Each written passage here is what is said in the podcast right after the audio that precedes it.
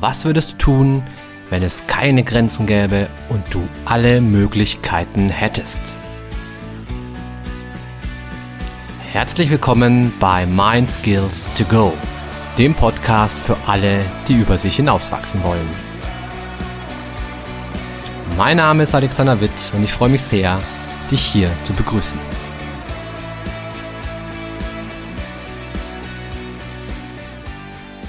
Ja, hi. Schön, dass ihr dabei seid, dass ihr im Auto oder auf dem Sofa oder in der Arbeit oder sonst wo hier eingeschaltet habt. Freut mich sehr.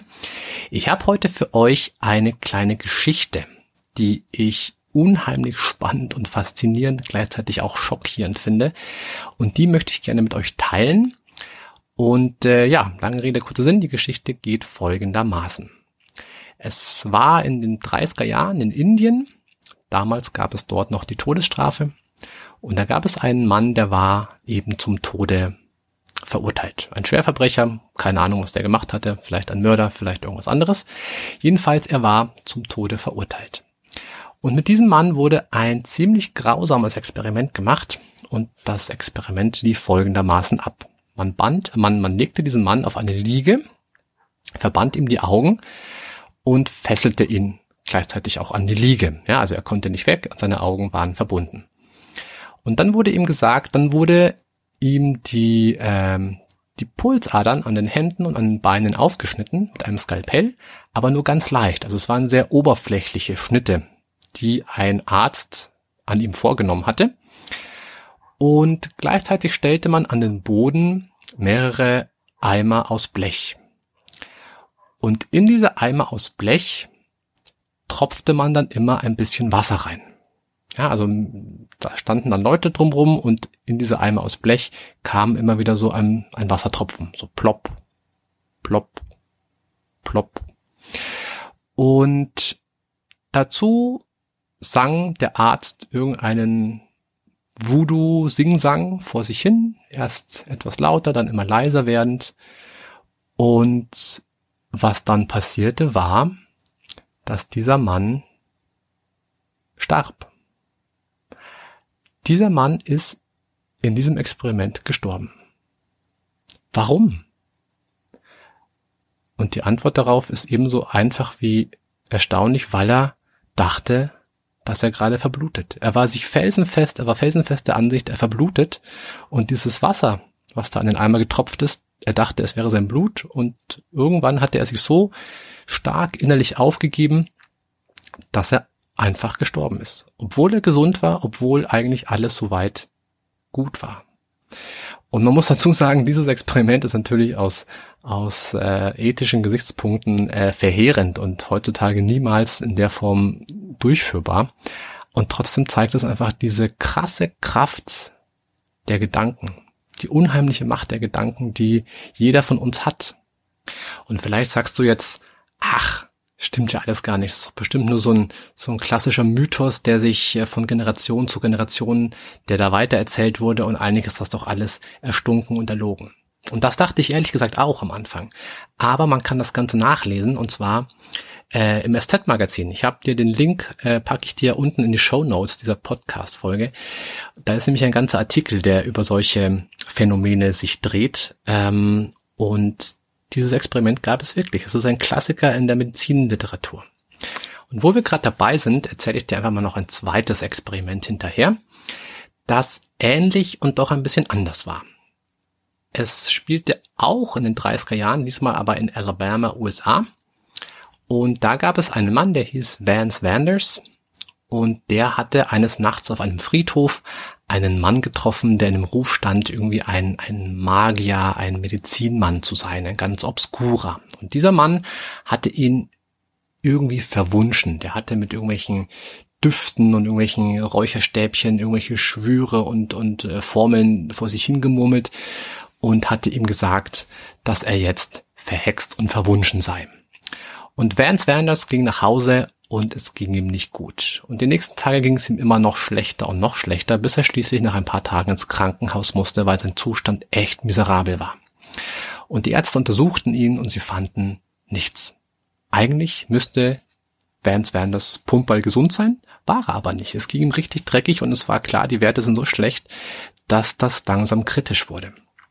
Schließlich erzählte die Frau von ihm einem Arzt, was passiert war. Also die Frau erzählte einem Arzt die Begegnung mit diesem Medizinmann und dieser eine Arzt hatte dann eine ganz clevere, kreative Idee. Er sagte, er ging zu Vance und sagte ihm, ja, man hat jetzt rausgefunden, woran seine Misere, also was der Grund für seine Misere ist. Und zwar hätte dieser Hexer ihm Eidechseneier in den Bauch gezaubert und die Eidechsen seien nun gestüpft und würden ihn langsam von innen auffressen. Und das sei der Grund, warum es ihm gerade so dermaßen schlecht gehe. Aber man hätte schon einen Plan, wie man das Ganze bekämpfen könnte. Und der Arzt kam dann einige Zeit später wieder rein, hatte eine riesengroße Spritze dabei, die dem Patienten, also die Vance Vanders, injiziert wurde. Und daraufhin musste sich der Patient heftigst übergeben.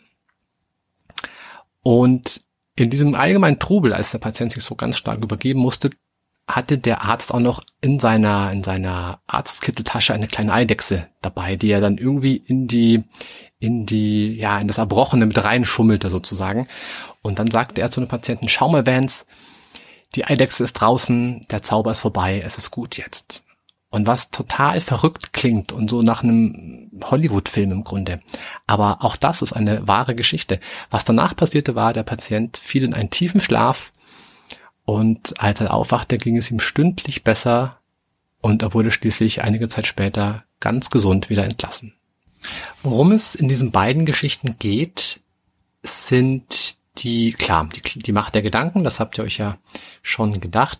Das Ganze nennt man Nocebo übrigens, also das Gegenteil von Placebo. Für die Lateiner unter uns, Placebo, übersetzt heißt das so viel wie ich werde gefallen. Nocebo heißt dann demzufolge ich werde schaden. Also schädliche Gedanken, die automatisch auftauchen und uns das Leben extrem schwer machen. Warum erzähle ich euch das? Weil es zeigt, wie ungeheuer mächtig unsere Gedanken sind und wie cool es doch wäre, wenn wir diese Macht positiv für uns nutzen könnten. Im Alltag haben wir häufig solche Gedanken, ständig. Ich bin mir sicher, auch du, wenn du darauf achtest, wirst heute, am heutigen Tage mindestens drei, vier, fünf solcher Gedanken bei dir finden. Und wir sind uns dessen oft gar nicht bewusst. Also ein kurzes Beispiel, der Chef kommt rein, delegiert eine Power-Präsentation, die er morgen halten soll, an dich und sagt, bitte bis heute Abend 15 oder 17 Uhr fertig haben. Und das klassische Nocebo, der klassische negative automatische Gedanke an der Stelle wäre, boah, das schaffe ich niemals. Ich werde versagen, das ist mein Ende, mein Chef wird mich kündigen. Und das ist natürlich nicht hilfreich. Ja, viel besser wäre es doch, wenn wir denken würden, wenn du denken würdest, klar, schaffe ich. Ich mache mich jetzt an die Arbeit, gebe Gas und bis 17 Uhr habe ich dieses Ding fertig. Und in diesem Zusammenhang muss ich immer wieder auch an meine Mutter denken, die mich früher immer total genervt hat mit ihrem ständigen Alexander, denk positiv, think positive, du schaffst das. Und ich damals als, weiß ich nicht, 10, 12, 14-Jähriger dachte mir so, oh Mann, Mama, du nervst, das ist ja unglaublich. Also ich habe es immer ziemlich milde belächelt. Heute bin ich Psychologe, heute bin ich Coach und heute weiß ich, hey, meine Mama hatte komplett recht. Es ist wichtig, wie man sich innerlich aufstellt. Es ist wichtig, welche inneren Gedanken, welche Glaubenssätze ich habe, weil diese Glaubenssätze sich natürlich wiederum auf mein Handeln auswirken. Also ähnlich wie der Typ, der gestorben ist, weil er dachte, er wird sterben. Wenn ich denke, ich schaffe diese PowerPoint-Präsentation, ja, dann habe ich sie um 17 Uhr fertig. Kein Thema. Und deswegen ähm, folgende Learnings. Also, Punkt eins wäre, achte auf deine Nocebos. Achte auf deine automatischen negativen Gedanken. Und schau einfach mal für dich, wann treten die auf? In welcher Situation? Bei welchen Personen? Ja, immer bei deinem Chef, immer bei deiner Freundin, immer bei deinem Partner, immer mit deinem Vater. Also gibt es bestimmte Momente oder bestimmte Personen, die solche negativen Gedanken vielleicht besonders triggern. So, erstens. Zweitens, stelle dir die Frage, ist diese Art zu denken für mich überhaupt hilfreich? Und im Grunde ist das eine blöde Frage, weil hey, zu 99 Prozent wirst du sagen, natürlich nicht. Ja, das ist 0, gar nicht hilfreich für mich. Und dann käme auch schon der dritte Schritt, nämlich dass man sagt, hey, ich brauche einen Kraftgedanken als Gegenpol zu meinem Nocebo. Also wenn der automatische Nocebo-Gedanke zum Beispiel ist, ich schaffe das niemals, dann wäre es super wichtig, sich einen Gegenpol dazu zu suchen. Zum Beispiel einen Gedanken wie, ich bin stark, ich schaffe das, ich kann alles, was ich mir vornehme, ich bin ein Ninja, irgendwie sowas. Also es muss ein Satz sein, der zu dir passt, es sollte ein Satz sein, der dich vielleicht auch ein bisschen schmunzeln lässt, aber der dir vor allem innerlich ein richtig gutes Gefühl gibt.